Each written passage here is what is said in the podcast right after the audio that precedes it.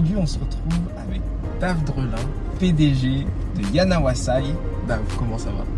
Ça va très bien, Axel. Bonjour à toi. Bonjour, bonjour. Alors, est-ce que tu peux nous parler un petit peu de toi, de qui tu es, ton parcours, pour qu'on apprenne à te connaître? Euh, moi, mon parcours, moi, je suis fils euh, d'agriculteur. Mon père agriculteur, mère euh, enseignante, professeur d'école. Euh, j'ai d'abord eu ben, le parcours de Guyanais qui sont ici. On a au collège, au lycée. Après, j'ai, suivi une, une orientation électrotechnique que j'ai laissé tomber au bout d'un moment pour embrasser une carrière de gendarmerie. D'accord. J'ai fait 20, euh, 22 ans de gendarmerie. De gendarmerie, 21 ou 22 ans, quelque chose comme ça. Avant de me lancer ben, sur ce nouveau projet qui est totalement en, en- en- dirais, opposé, à, enfin, à l'opposé de ma carrière initiale de président de Yana Wasai. Et donc, c'est quoi Yana Wasai Yana Wasai, c'est une usine de transformation agroalimentaire, mais en dehors de cet aspect uniquement usine, c'est surtout un projet de structuration de filière végétale guyanaise.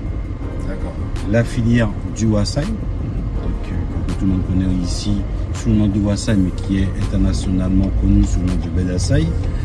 Et au travers euh, la structuration de cette filière-là, on va également contribuer à la structuration d'autres filières. Pourquoi? C'est parce que notre modèle, euh, euh, le modèle agricole que nous prônons, c'est l'association de cultures, c'est la diversification des cultures. Donc, on imagine très bien que quand on plante par exemple 100 hectares de Wasai, eh bien, il faut l'associer à d'autres cultures et ça va permettre justement de développer Yana Wasai, est-ce que c'est uniquement du Wasai ou est-ce qu'il y a d'autres baies qui sont, qui sont cultivées et transformées ou valorisées Non, Yana Wasai va transformer donc le Wasai, qui est un fruit de palmier, l'Awara, qui est endémique à l'Amazonie, qui est également un fruit de palmier. Nous allons transformer également le coupoisson. Dans un premier temps, on va se limiter à ces trois fruits-là, euh, pour plusieurs raisons. Premièrement, ben, parce qu'il faut bien commencer par quelque chose. On a décidé de commencer sur un fruit ma- majeur qui est le Wasai, parce qu'on on connaît le marché. Donc on a pu auparavant étudier le marché du Wasai, savoir quelle était euh, la, la demande. On sait aujourd'hui qu'elle est largement supérieure à l'offre. La demande mondiale, elle est d'environ, elle représente à peu près 4 millions de tonnes de Wasai traités par an, là où le Brésil produit environ 1,5 million. Waouh Donc, il y, a de la- il y a de la place à prendre. Donc il y a de la place à prendre. On est sur un fruit qui est endémique à l'Amazonie, donc on sait qu'on a à disposition ce fruit-là. On sait que la technologie, on la maîtrise, la technologie de la transformation. Donc on a le, produit, on a la, maîtrise de, la transformation, on a le marché. On a décidé d'aller d'abord sur ce, fruit-là. Ensuite, pour des aspects, je dirais, environnementaux et économiques, hein, on a rajouté d'autres fruits. J'ai rajouté la Wara parce que les mêmes machines que j'ai qui vont transformer le Wasai sont capables de transformer la Wara. Et les périodes étant légèrement différentes, ça me permet de faire l'usine tourner un peu plus longtemps. Ah oui, il y a les saisonnalités qui vont. Voilà, nous sommes sur des fruits saisonniers. Donc ce qui fait que voilà, il, nous, il nous faut aussi, nous, l'outil de transformation, donc l'usine, mais il faut qu'elle soit rentable, donc il faut la permettre de tourner le plus longtemps possible. Donc on a associé la, la Wara. Comme on est toujours dans un système où on veut utiliser les mêmes machines pour traiter d'autres types de fruits, on a également inclus le poisson. Ça, c'est nos trois fruits de départ. Euh, alors, comme beaucoup de Guyanais nous ont déjà demandé, oui, mais pourquoi vous ne faites pas, par exemple, le, le Komo, le Patawa? Techniquement, nous sommes capables de faire. Nous sommes sur une usine qui a un dimensionnement sur le Wasai, on parle de une capacité de traitement de 4 tonnes à l'heure. Attends, attends. 4 tonnes à l'heure. Nous sommes capables de traiter 4 tonnes de fruits à l'heure. Donc nous sommes allés sur un marché où nous savons que le marché pourra absorber cette, cette capacité de production. Maintenant, petit à petit, on met en place la production, ça monte crescendo d'année en année. Actuellement, nous avons entre 200 et 300 hectares de, de sécurisés. L'idée, c'est d'aller sur 2000 hectares de Versailles à, à court terme. Court terme, sur 5-6 ans. Donc, pour aller sur les autres fruits, il faut aussi qu'il y ait des capacités de production et des capacités de commercialisation identiques. Pour l'instant, je ne connais pas le marché du Komo. Je ne connais pas le marché du Patawa. En local, je sais, oui, ça va se vendre. Mais est-ce que euh, en Guyane, on pourra absorber l'équivalent de 500 tonnes ou 600 tonnes produits traités? Je ne suis pas certain. Je ne sais pas. C'est pour ça que je me suis focalisé sur ces produits-là. On va lancer la, la machine, on va la stabiliser. Une fois qu'elle sera stabilisée, on verra. Est-ce qu'on peut produire plus? Est-ce qu'on a des créneaux, des créneaux de, transformation à combler? Et là, on pourra éventuellement euh, euh, penser à ajouter d'autres types de fonds. Et donc, est-ce que tu, Yanawasa, il travaille seul ou travaille avec d'autres partenaires qui euh, bah, l'aident à produire, à transformer toute cette matière première, toutes ces, toutes ces bioressources? Alors, tout à l'heure, je parlais de filière. Yanawasa ne travaille pas seul. L'idée d'une filière, c'est justement d'avoir plusieurs acteurs. Nous avons comme premier acteur, l'acteur principal, ça va être les agriculteurs. Nous sommes aussi certains actionnaires du Yanawasai ou Yanawasai est même à des sociétés qui font de la production agricole. Mais, l'idée, c'est vraiment de contribuer au développement de l'agriculture guyanaise au travers de ces projets-là. Donc nous allons nous approvisionner chez différents agriculteurs qui sont sur l'ensemble du littoral, avec certaines exigences. La première, c'est de passer par des structures organisées, notamment les coopératives. Alors ça va être une coopérative ou une association de producteurs. Pourquoi? Parce que de passer par une coopérative, la coopérative pourra apporter à l'agriculteur l'accompagnement technique qui va lui permettre d'optimiser ses rendements. Ça va lui permettre de passer par une structure organisée, ça va lui permettre de mobiliser certains types de fonds il n'aura pas accès s'il si, contractualise directement avec Yanawasai. Par contre, comme Yanawasai est très impliqué dans la partie production, parce que certains des associés sont agriculteurs, donc nous allons aussi apporter notre connaissance technique qu'on a développée au fur et à mesure du projet, qu'on développe au fur et à mesure, on en apprend tous les jours. Nous allons apporter notre contribution à l'accompagnement technique des agriculteurs aussi. Ça, c'est le premier maillon, l'agriculture. Ensuite, sur l'aspect euh, euh, transformation, donc Nawasai, je dirais, est seul sur la partie première transformation. Par contre, nous adossons les services de partenaires. Alors, je ne parle pas trop de prestataire, je, préfère parler de partenariat. Je suis plus dans cette idée de partenariat parce que si c'est pour trouver un prestataire, je paye, il fait, c'est facile, il y en a beaucoup. Mais qui va épouser la cause, qui va, qui va contribuer au développement de la filière en elle-même. Partager la vision. Voilà, partager cette vision. Je parle plus de partenaires. Donc nous, avons, nous allons nous appuyer sur des partenariats avec des laboratoires qui, eux, iront sur une deuxième ou une troisième valorisation c'est quoi ces deuxième et troisième valorisations Si je prends des exemples concrets, euh, ça va être Yana Wasai va dépulper le Wasai ou la Wara, va le transformer en poudre. Donc on a déjà deux niveaux de transformation. Le premier qui est le dépulpage, le deuxième qui est la poudre. Ensuite, cette poudre-là, elle va servir de matière première à un laboratoire. Ça va être le cas, par exemple, du laboratoire de stratège avec un partenariat, qui, elle, va récupérer des molécules d'intérêt dans cette poudre-là. Donc elle va encore faire un autre niveau de transformation. Ou par, par exemple, qui va récupérer les colorants de notre poudre. Donc on est sur une autre transformation encore. Autre exemple concret, on va parler des résidus. Parce qu'il faut savoir que nous sommes sur. Nous prenons le zéro déchet. On va valoriser nos résidus. Comment on va s'y prendre? Euh, Le wasa, une fois qu'on l'a dépulpé, il va nous rester le noyau.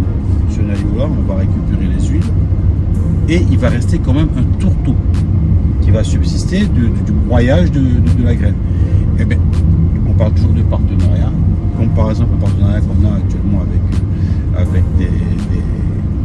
des, éco-concepteurs, je dirais, tels que la de Guyane.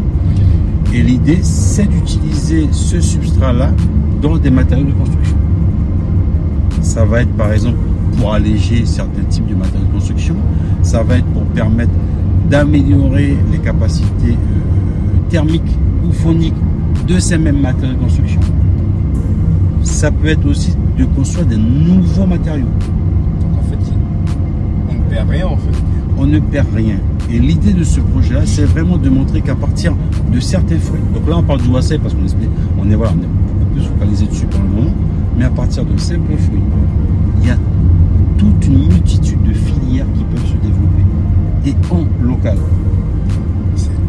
C'est impressionnant, ça fait, ça fait combien de temps Comment est-ce que tu as eu l'idée? Ça fait combien de temps que tu développes ce projet? Ce projet-là, c'est un projet ben, qui cette année est sur sa neuvième année. L'idée, c'était pour moi de. Bon, comme j'ai dit, j'étais gendarme. J'ai fait pas mal d'années dans des sections de, la section de recherche en Guyane. Après, il a fallu que je reparte en métropole. Et moi, je, premièrement, je ne concevais pas l'idée de vivre ailleurs. Pour moi, la Guyane a un tel potentiel qu'il faut que je reste ici pour apporter ma contribution. Alors, à l'époque, c'était en tant que gendarme.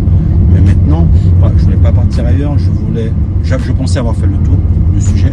Donc, je voulais changer de vie, je voulais changer, me réinventer en fait. Et donc, comme je dis, je suis fils d'agriculteur, j'ai toujours bercé dedans. Au travers de mes différents voyages, j'ai vu la pertinence de travailler sur Marseille.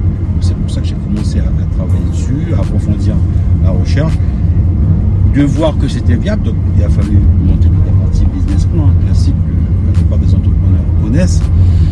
Et après, une fois qu'on a monté tout ça, ben, il a fallu convaincre.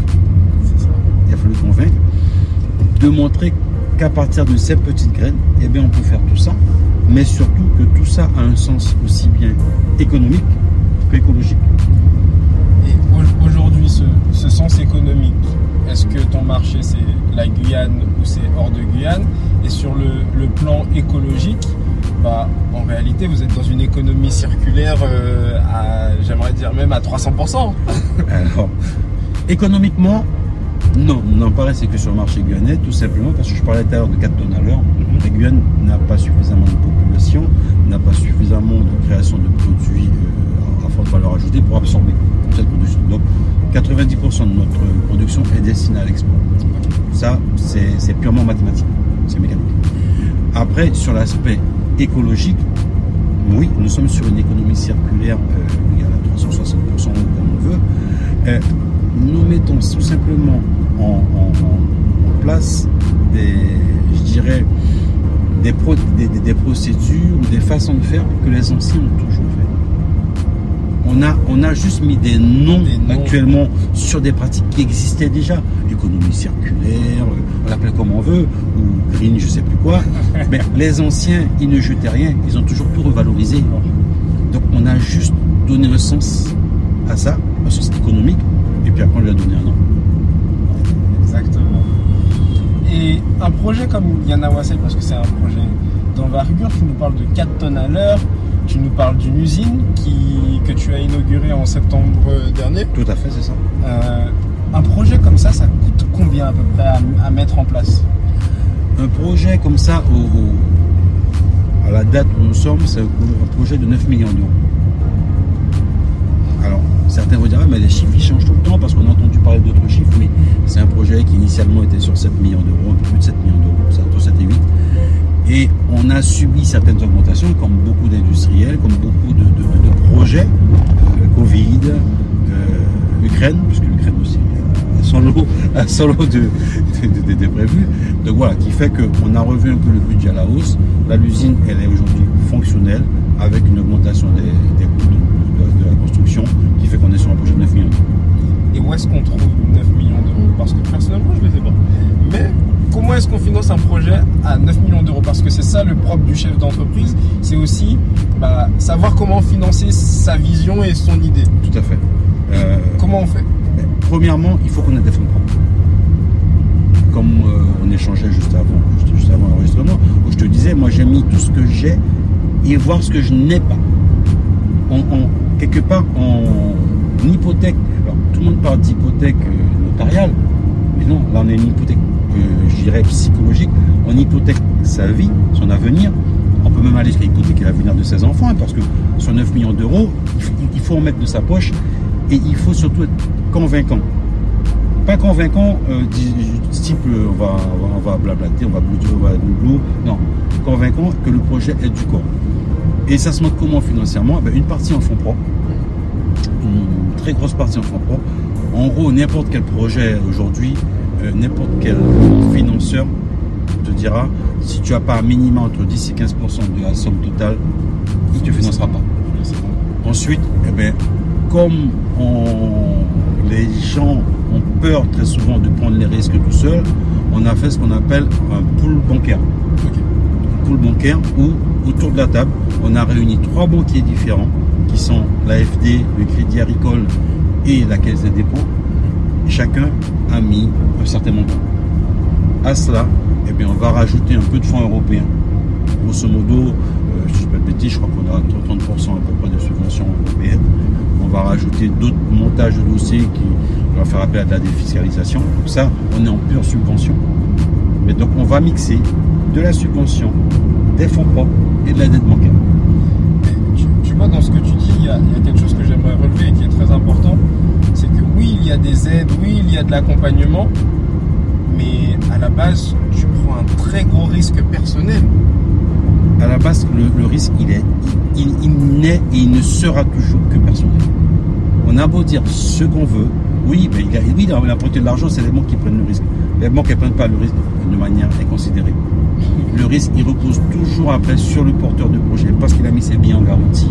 Parce que voilà, et à la moindre virgule qui ne va pas, eh bien, ils vont venir se servir, là, ils peuvent se servir de tes biens. J'ai eu la chance, avant de monter ce projet, d'avoir un petit peu investi à droite à gauche. Alors, c'est pas énorme, mais ça a été suffisant pour convaincre les banques de me suivre financièrement. Tout ça est gagé aujourd'hui. Donc, la moindre erreur, euh, c'est potentiellement. On perd tout. On perd tout. Mais on est dans du business, oui. Mais on peut Mais, tout gagner aussi. c'est ce que j'allais te dire. Voilà, on perd tout à moins d'erreurs, mais on, on ne monte pas un projet dans l'idée de faire des erreurs. C'est ça. Maintenant, il y a toujours un risque. Il faut, il faut savoir le mesurer, le modérer, le maîtriser. Je dirais pas le maîtriser. Je dirais le modérer. Parce qu'il n'est jamais totalement maîtrisé le risque. Il y a toujours une part de risque. Un, un- de toute façon, un chef d'entreprise, un entrepreneur, c'est quelqu'un qui aime prendre du risque. Maintenant, c'est aussi quelqu'un qui sait mesurer le risque. Mais justement, cette, cette notion de risque, dans l'entrepreneuriat, elle est, elle est omniprésente, mais ça va aussi avec une charge mentale. Comment? Parce que aujourd'hui, euh, tu es médiatisé, tu fais partie des, des- personnes et avec Yana Wassai, des projets qui sont un petit peu les, les porte-étendards de, de la Guyane, euh, parce qu'on a, on a peu d'industrie aussi. Donc tu développes une industrie. Euh, comment est-ce que tu gères ce stress permanent et, et, tout ça? Comment est-ce que tu le gères? Comment tu le vis à titre personnel? Moi, je pense qu'il chacun, alors chacun est différent, mais il faut surtout avoir son propre échappatoire, sa propre façon de décompresser. La pression, on a beau dire, ouais, mais moi je suis pas quelqu'un qui, qui, qui subit la pression, on la subit tous. Le stress, on a tous un moment ou une autre dose de stress. Et c'est important, ce stress-là, qui va nous permettre de nous surpasser. Maintenant, il faut savoir à certains moments évacuer ce stress. Certains, c'est des repas de famille, d'autres, ça va être du sport, d'autres, ça va être des balades en forêt. Certains, ça va être, c'est, peut-être euh, maso ce que je vais dire, mais ça va être de se plonger encore plus dans le travail. Si je prends mon cas, par exemple, euh, je fais de la retouche photo, je fais des, des- des- des dessins assistés par ordinateur aussi, et des fois, c'est mon échappatoire. Alors, c'est pas systématiquement le même, mais ça peut être ça. Ben, je vais faire de la retouche photo. Donc ça va me permettre de commencer à travailler. Quelque part, on est toujours dans le pro, puisque ça me permet de travailler sur, mes, sur mon marketing. Mais c'est quelque chose que je suis pas obligé de le faire maintenant, mais je le fais parce que ça me permet d'évacuer. Ça va être une sortie avec la famille. Ça, voilà, chacun après ce, a certaines- Mais cet équilibre est très important. Et je pense que quel que soit le chef d'entreprise, il a besoin de la famille, des amis et tout, pour à un moment donné pouvoir euh, sortir de, ce schéma pur travail. Ouais, c'est- sinon, c'est dur, je. Et aujourd'hui, qu'est-ce que tu, tu dirais à, à des personnes qui voudraient se lancer dans l'entrepreneuriat? Parce que le plus dur, c'est de, de commencer parfois. Le plus dur, c'est de commencer. euh, de commencer, et qui dit commencer dit qu'en parallèle, convaincre nos proches surtout de nos capacités à commencer. Parce que très souvent, on a tendance à, se, on, s'auto-juge à travers le regard des autres. On juge à travers le regard des autres. Donc si nos proches ne croient pas en nous, c'est compliqué de, de- de sauter le premier pas. Donc, simplement, euh, euh, j'ai une analyse pour moi qui est relativement simple. Est-ce que, quel que soit le projet, on va pas de la scène, mais ça peut être quelque Est-ce que le marché existe? Oui, il existe. Est-ce qu'on a le savoir-faire? Oui, on a le savoir-faire. À partir de là, il y a quoi qui, nous empêche de le faire? Pour moi, l'analyse, c'est celle-là du départ. Et allez-y, maintenant, c'est au propre porteur de projet de croire en ses capacités. C'est en croyant en lui-même, en ses propres capacités, qu'il pourra convaincre sa famille qu'il est capable de. Sa, sa, famille et toutes les autres personnes derrière. Et toutes les autres personnes. Alors, on, on, a euh, malheureusement en Guyane, on a souvent été dans ce schéma euh, du fonctionnariat. Le fonctionnariat, c'était la, la, réussite ultime. Euh, on a longtemps été, en tout cas, la génération de nos parents, ma génération, on a beaucoup été. Et ça, ça a tendance à changer. Et on commence à comprendre que ben, on a la ressource, on a de quoi, entre guillemets, s'enrichir, mais s'enrichir aussi bien financièrement que spirituellement. Parce qu'il n'y a pas que le financier. Si on n'est pas bien dans ce qu'on fait, on a beau faire l'argent qu'on veut, ça ne sert à rien. Ça n'aura aucun sens. Et quand on voit la ressource qu'on a, quand on voit cette diversité culturelle sur laquelle on peut s'appuyer, et c'est cette diversité, je, je, reviens sur un projet comme Yana Wasai, c'est cette diversité culturelle qui nous aide à nous améliorer.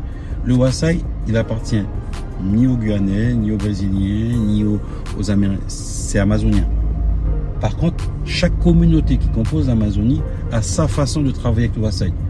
Et c'est cette richesse d'apport-là qui va nous permettre, nous, de mieux valoriser et de prendre en compte des fois des paramètres qu'on n'aurait pas pris en compte si on était focalisé que sur cette communauté.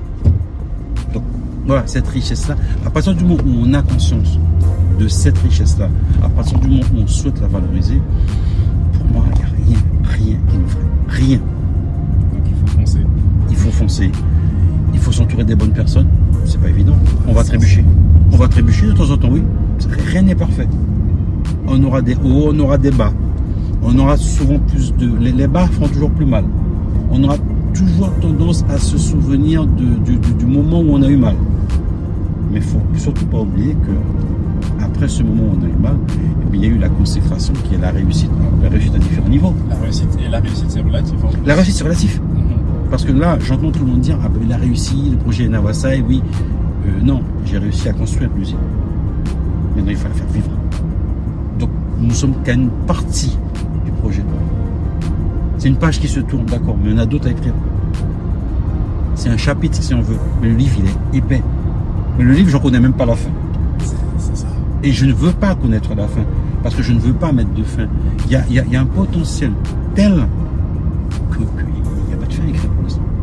Donc, écrivons l'histoire, rendons-la intéressante, rendons-la économiquement rentable, parce qu'il faut qu'elle soit économiquement rentable pour qu'on puisse se développer. Et qu'on puisse créer de la richesse, qu'on puisse créer des emplois qu'on puisse donner d'autres opportunités, on peut très bien envisager qu'un jeune, euh, et moi j'ai aucun, aucun problème avec ça, commence chez moi et après me dise Ah, ça m'a inspiré, j'ai travaillé avec toi, j'ai appris, maintenant j'ai envie de monter ma propre activité. Mais je serais le premier à lui dire Mais vas-y, fonce. Si je peux t'aider, je vais essayer de t'aider, pas de problème. Parce qu'on a besoin des entrepreneurs, on a besoin du monde économique pour aider des, des, des, des départements à se développer.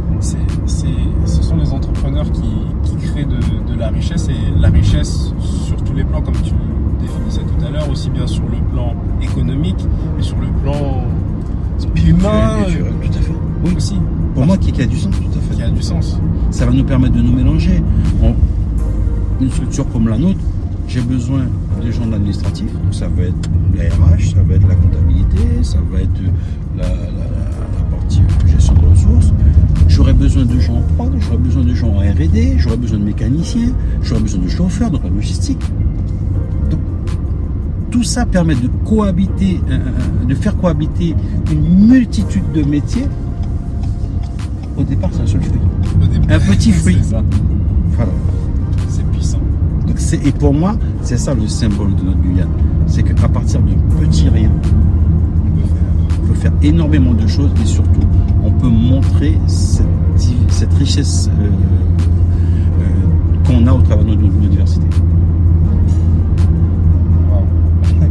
C'est impressionnant parce qu'on on se rend pas compte de, l'ampleur et, et je sais pas pour vous, mais en tout cas pour moi, j'apprends beaucoup là en ce moment et c'est vraiment ultra inspirant. Donc merci Dal de, de, prendre le temps et de partager parce qu'on sait que tes journées sont chargées, naturellement. Alors mes journées sont chargées, mais c'est un plaisir de partager. Pourquoi? Parce que ben, quelque part, euh, moi, ma plus belle réussite sur ce projet, au jour où nous parlons, c'est quand je rencontre des Guyanais qui me disent notre usine. Quand, voilà, ça c'est ma plus belle des réussites. Que les Guyanais s'accaparent le projet. c'est aussi un projet des Guyanais. Oui, d'accord, je suis porteur de projet, d'accord, c'est moi qui galère, ok, pas de problème. Mais à partir du moment où ça devient un projet identitaire, c'est une, voilà, une structure où les gens peuvent s'identifier à elle, les Guyanais peuvent s'identifier à elle, pour moi, j'ai gagné une grosse partie. Donc c'est un plaisir de communiquer là-dessus. Bravo, bravo. Et moi, j'aimerais, j'aimerais que, si tu, si tu es d'accord, que tu puisses partager avec nous, selon toi, deux échecs, deux choses que tu aurais fait différemment, mais qui t'ont permis aujourd'hui de, bah, d'avancer au niveau de Yanawasai, et aussi deux réussites. Alors, je vais commencer par les réussites, je dirais. C'est, je dirais, la prise en compte de d'éléments qui venaient de, de- de- gens qui ne sont pas forcément impliqués à 200% dans le projet, mais qui se sont intéressés au projet et qui, à un moment donné, m'ont donné quelques idées. C'est sûr qu'il a fallu creuser, mais qui ont permis de révolutionner le projet. Ça va être le cas, c'est par exemple le, le cas d'une d'une technologie euh, que j'utilise, que je vais utiliser, qui s'appelle la DIC, la détente instantanée, contrôlée. C'est une technologie relativement récente qui, va nous, qui nous permet, par exemple, je donne des idées, d'augmenter les rendements d'huile que nous allons extraire. Elle va nous permettre d'améliorer la qualité de la solubilité de nos poudres. Cette technologie-là va aussi nous permettre de faire de l'extraction à sec de la pulpe du wasabi. Elle va nous permettre. C'est un petit couteau suisse et c'est quelqu'un qui était sur Paris avec qui j'ai échangé sur le projet et il m'a dit. Donc je parlais d'extraction d'huile, il m'a dit Ah, vous déjà te parlez de la DIC Il dit Mais vous devriez regarder ça. Il m'a dit que ça. Et honnêtement, quand je vois que par exemple en appliquant cette, technologie-là, on augmente les rendements d'extraction d'huile de 20 à 30%, ça, ça- ça modifie carrément le paysage Une autre technologie, c'est celle de, que nous allons- utiliser pour faire de la poudre. Il y a un de mes associés qui me dit une fois, on discute du projet, tout début, hein, tout début. Est-ce que tu as entendu parler de la zéodratation Non, je ne sais pas. Il me dit, ouais, c'est une technique pour faire la poudre. J'ai vu les gars une fois dans une conférence, ça avait l'air intéressant. Et on échange rapidement là-dessus. Et voilà, et je creuse. Et je creuse. Et je creuse. Qui fait qu'aujourd'hui, c'est la technologie que j'ai adoptée pour faire de la poudre. Pourquoi? On obtient une poudre à basse température, ce qui n'est pas le cas des autres technologies. Donc, on conserve plus de nutriments. On a la chance qu'elle est moins énergivore que les autres technologies. Donc, ça coûte moins cher à produire. La cerise sur le gâteau, elle est plus rapide. Donc, ça coûte encore moins cher. Donc, on a un produit de meilleure qualité avec une technologie hyper récente, elle a 15 ans à peu près cette technologie-là. Meilleure qualité moindre coût. Donc ça, c'est, ça c'est, pour moi, ce sont les réussites. Les échecs, ouais, que, j'ai en mémoire, je dirais, euh, ma plus grosse, c'est, pas un échec, mais je dirais que euh, mon plus gros regret, c'est qu'aujourd'hui, euh, je dirais, la population agricole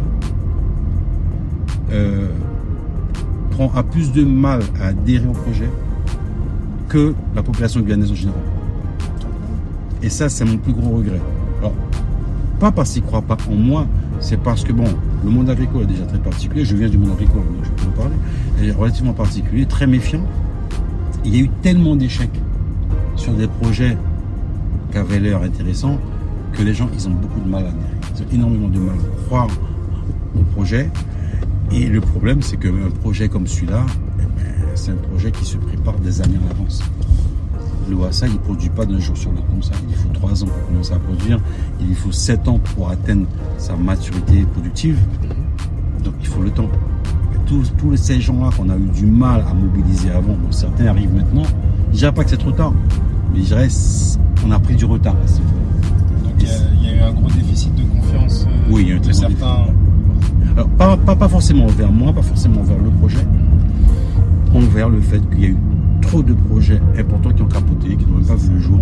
Euh, je me rappellerai toujours, au début, euh, il y a certains organismes que je ne citerai pas, j'ai été voir, on m'a dit, ah, un énième projet Wasai. Ça a été une des premières remarques que j'ai eues quand j'ai, Quand cherché à mobiliser des fonds, voir comment je peux monter mes dossiers. Ensuite, ah ben oui, mais ce projet-là, il verra jamais le jour. Combien de fois j'ai entendu ça Donc, voilà. Il faut surtout être conscient, quel que soit le projet, quel que soit le dimensionnement du projet, on aura tout le temps euh, en face de nous des gens qui sont réfractaires, des gens qui seront négatifs. Ça existe, ça existera toujours. Mais par contre, il faut surtout prendre en compte ben, le positif, les gens qui vont nous soutenir, les gens qui vont nous appuyer. Et, faire le tri, garder ce qu'on Ça c'est très très bon. Très très bon. Persévérance. Persévérance, c'est le mot-clé, résilience. Parce que sans ça. Sans, ça, on n'arrive à rien. De croire qu'on ne claque de doigt, on va monter. Quel que soit le projet, ça peut être un projet, euh, il n'y a pas de petit projet, mais monter un snack dans un coin de rue, monter un petit point de vente, euh, faire un bureau d'études, un bureau de consulting qui va, quel que soit le projet. De croire qu'en un claquement de doigt, on aura les clients, on aura la matière, c'est faux. C'est faux. par contre, que le travail paye, ça c'est vrai. La valeur travail, ça. Il n'y a pas mieux que la valeur travail souvent, quand, je discute avec des, amis, on me parle, ah, il y a un gros loto, j'ai pas de chance au jeu. Donc moi, je crois, la seule façon que je pourrais faire de l'argent, c'est mon travail. Donc je travaille. Il y a quelqu'un qui, n'a pas récupéré son dernièrement, c'est peut-être toi, hein pas Ça risque pas d'être moi, pas je joue pas, je joue pas. Comme j'ai pas de chance, je joue pas, c'est clair. Mais ça n'aurait pas fait mal. Un petit million, j'aurais bien pris. Bah, bien sûr, bien sûr, personne ne refuse ça. Tout à fait, tout à fait. Et donc, une de mes dernières questions, ce sera le wasabi, avec ou sans sucre? Moi, je mange à toutes les sauces. Moi, je mange à toutes les sauces. Mais, pour pouvoir le, vulgariser avec du sucre. Ok. Là, c'est la partie économique qui parle. Nous avons, la réponse. Merci beaucoup, Dave. Je te remercie, Axel. Ça a été un plaisir. J'ai beaucoup appris. C'est super inspirant et j'espère que chacun d'entre nous pourra tirer le meilleur de tout ce qu'il a dit, même s'il y a énormément d'informations clés. Il va falloir écouter plusieurs fois l'épisode parce que si vous voulez les infos, il va falloir aller les piocher. Merci et à très vite.